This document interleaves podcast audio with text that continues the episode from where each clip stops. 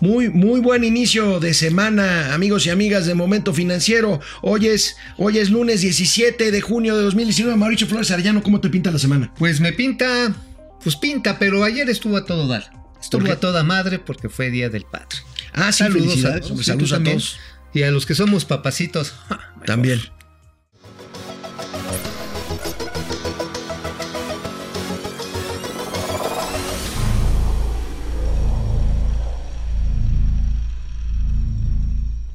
Tendremos semana movida, amigo Mauricio Flores Arellano. Oh, sí. Hoy inicia un nuevo periodo extraordinario de sesiones en el Congreso mexicano y se da por descontado que el día de mañana, que el día de mañana precisamente el Senado mexicano dará luz verde al Tratado México, Estados Unidos y Canadá de Comercio que sustituya a al famoso Telecan o TLC que estuvo vigente en los últimos 30 años y bueno, eso no es la novedad, la novedad la verdad es que, amigo, está fácil que pase en el Congreso mexicano. El tema es que pase allá en Estados Unidos. En los Estados Unidos. Aquí no, pues aquí va a pasar así como la goliza que le metió la selección mexicana a la cubana. O sea, ese es de trámite, sí. Pero nada más llegando allá al Congreso de los Estados Unidos, porque como lo hemos platicado aquí, mi quísimo Alejandro, pues está el proceso electoral. Los demócratas no fácilmente le van a dar un triunfo a Donald Trump. Donald Trump está acosado precisamente por todas las acusaciones y la amenaza de un impeachment por las intervenciones rusas en su campaña electoral.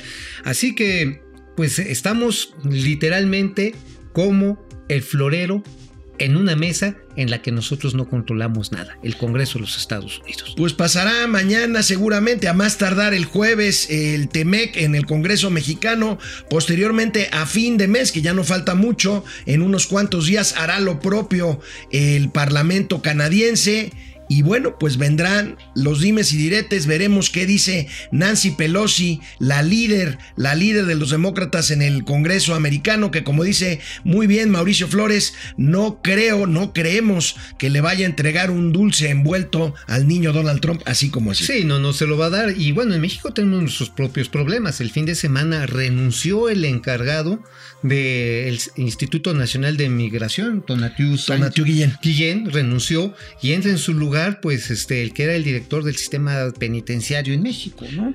Bueno, es clara la señal. La señal es, hoy todos los periódicos traen de reporte pues una serie de actividades militares que ya, se, que ya se despliegan en la frontera sur de México, fundamentalmente en el estado de Chiapas, como parte pues de que estamos haciendo. Marcelo Ebrard también hoy estuvo en la, en la mañanera pues dando informes como diciendo, mira Trump, estamos haciendo, estamos haciendo lo que quieres para evitar que nos pongas aranceles y para que el Tratado de Libre Comercio vaya para Pero ya lo dijo Trump, México está trabajando mejor de lo esperado sí, está, sí está chistoso, la verdad.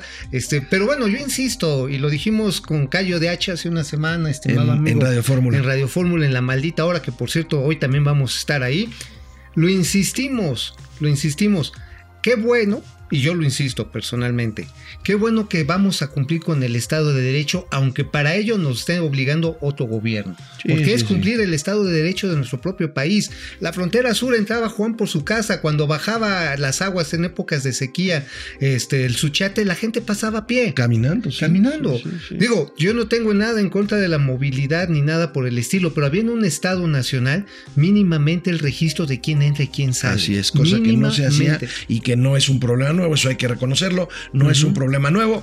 El problema, el problema es que se acrecentó a partir de que en campaña el presidente López Obrador prometió, ahora sí que casa, dinero y sustento para los migrantes. Nena, cuna y biberón. Bueno, pero lo que no entiendo, amigo, es que mientras nosotros estamos dando una batalla por el libre comercio, que es una de las grandes banderas del neoliberalismo perverso, ese neoliberalismo que nos tiene completamente retrasados, AMLO, el presidente de la República, está dando la batalla por libre comercio, pero por otro lado sale a decir, sale a decir que debemos de producir lo que consumimos. Bueno, es una campaña simpática, podemos decir, ahora sí, hecho en México, está bien hecho, lo cual yo creo que es cierto, pero pensar que nada más vamos a vivir consumiendo lo propio, pues va a estar medio en chino. Digo, de entrada estos aparatitos que ya son así, bueno, ya hay gente que se lo quisiera tatuar en el cuello, ponérselo en la nuca o, o tamaño supositorio, ¿no? Para tenerlo dentro.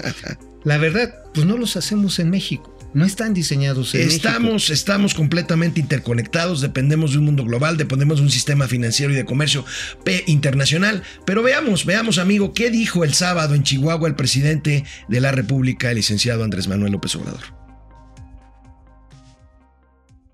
Porque lo que necesitamos es producir en México lo que consumimos, no estar comprando en el extranjero maíz, ni frijol, ni alimentos.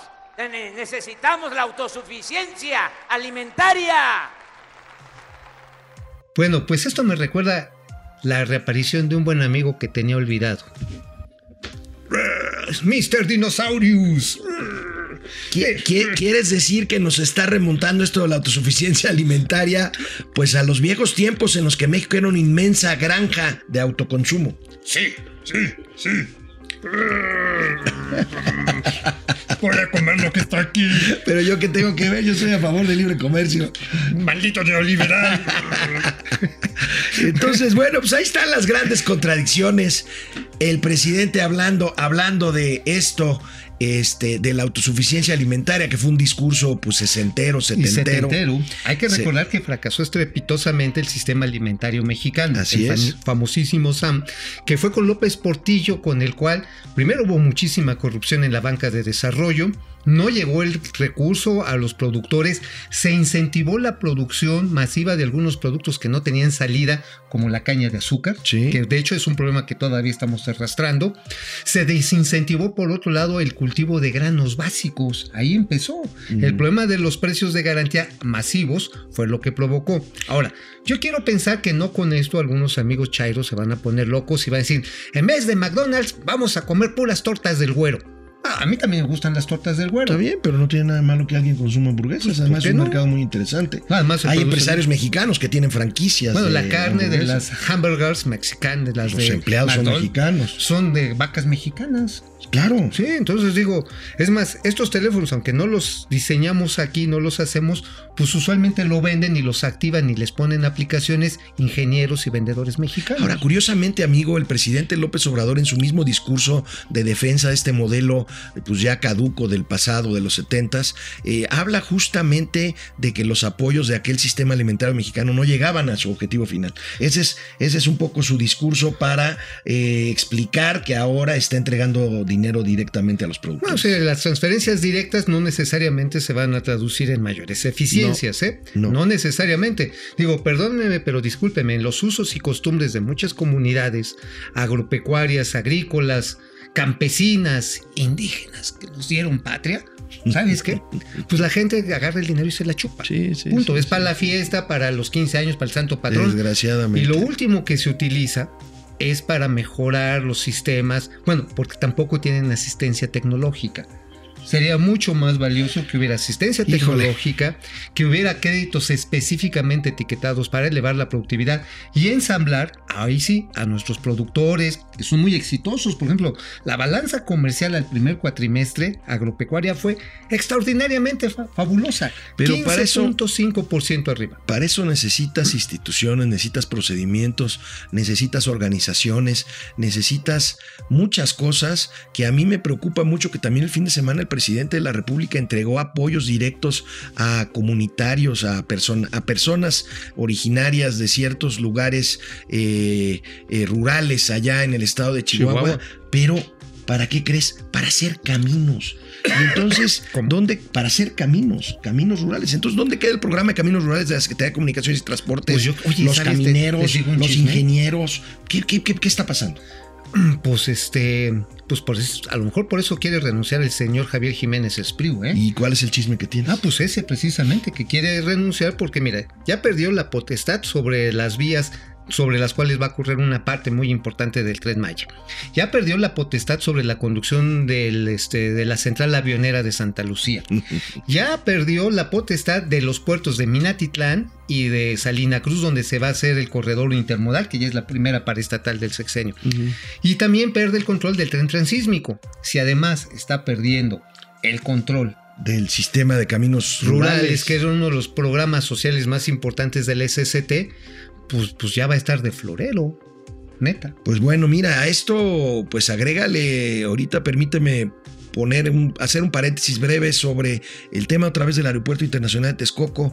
Eh, recuerden que aquí informamos que había una serie de amparos que hicieron dos cosas. Primero, interrumpieron cualquier obra en Santa Lucía y segundo, prohibieron materialmente por orden judicial suspender y menos aún destruir o inundar lo que se lleva construido en Texcoco como parte de la obra del nuevo aeropuerto. La barra mexicano de abogados hace el fin de semana un fuerte llamado al presidente de la República de no violentar los derechos constitucionales de quienes tienen derecho a ampararse frente a otras autoridades. Sí, es que esto fue porque en la mañanera, digo, ¿acaso puede ser en otro espacio? Bueno, sí, sí puede ser en otro espacio. Sí. El presidente agarra y dice, pues voy a encuerar, bueno, no dijo así, se voy a revelar el nombre de los que están promoviendo, voy a develar la red de intereses y contubernios. Y bueno, mira, Juan Ramón Moreira Mitre, que fue el que ganó el, amparo número uno, este, él es fabricante de casimires en esa zona, en la de Santa Lucía. Además exporta. Él nunca se ha metido en grillas, jamás. Su hermana, este, la señora María Elena Morera, pues está muy metida en el activismo contra, los, contra el secuestro. México, unido, contra, la delincuencia. Y, alto al secuestro. y se ha traído del rabo a todos los gobiernos. ¿eh? A todos los gobiernos ha estado duro y duro de que no hemos logrado abatir la inseguridad. No se ha encajado o ha hecho escarnio de este gobierno, sino ha insistido que se cumpla las reglas del Estado de Derecho y la protección de los ciudadanos en todos los gobiernos. Por ¿eh? lo pronto, amigo, y de acuerdo con los abogados, yo estaré dando la cara aquí en Momento Financiero y en todas nuestras plataformas. Yo soy todavía un defensor un defensor del aeropuerto. Ay, ternurita. Yo también quiero, mira, Dicen que soñar no cuesta nada. Sin embargo, creo que por las declaraciones últimas que ha hecho el señor Gerando Ferrando, que es el director del grupo aeroportuario, estuvo hoy este lunes en la mañana con Oscar Mario Beteta en los tiempos de la radio por Radio Fórmula. No nos deje de escuchar en la 104.1 y 1500 AM hoy en la noche. Hoy en la noche, pero con Oscar Mario Beteta decía que era imposible dar un paso atrás y que ahora sí fuera como fuera, iban a sacar de ahí todo lo que estaba Bueno, bueno, bueno, cambiando de tema, vámonos al sector financiero y concretamente al sector bancario. Hoy el periódico El Economista saca en su nota principal unos datos interesantes, querido amigo. La inversión extranjera directa vinculada con los bancos que operan en México sumó 2.250 millones de dólares en el primer trimestre del año, que es una cantidad mayor a la de todo el año pasado. Esta es una buena noticia. Muy buena noticia, digo, de entrada para los bancos, porque quiere decir que se están modernizando que se están compitiendo rudísimamente entre ellos. Eso es bueno, la competencia es buena. Ahí tienen la gráfica durante el primer trimestre de 2019, más que el año pasado. Ahí están todas las inversiones que fundamentalmente pues han sido en temas de modernización tecnológica, en inclusión financiera, en fin, la banca, la banca mexicana está sana y está compitiendo. Mira, fíjate que es interesante ver el dato de la depreciación de la inversión, una caída de dos, casi 3 mil millones de dólares, este, de acuerdo a este seguimiento en 2012. En 2012, ese es un dato. Que fue el último año del gobierno del señor Felipe Calderón. Así es. Que fue donde fueron las, las elecciones donde ganó Enrique Peña Nieto. Se fue para abajo de manera escandalosa. Hoy, ¿qué está sucediendo? Bueno, por ejemplo, Azteca acaba de meter el servicio de asistencia y banca electrónica y asesoría a través de WhatsApp. Así es. WhatsApp. Y Vancomer, como se los presumíamos la semana pasada, también trae una muy buena aplicación, Vancomer Móvil.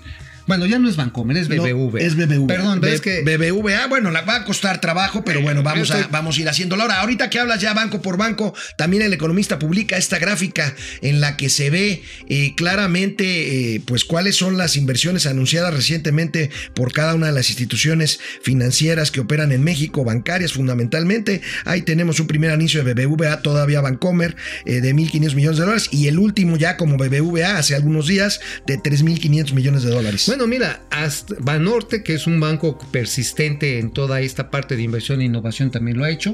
Yo puedo decir que, que, es quizás la mejor aplicación, la más amable y la más completa hoy todavía. Seguramente se lo van a disputar los otros bancos.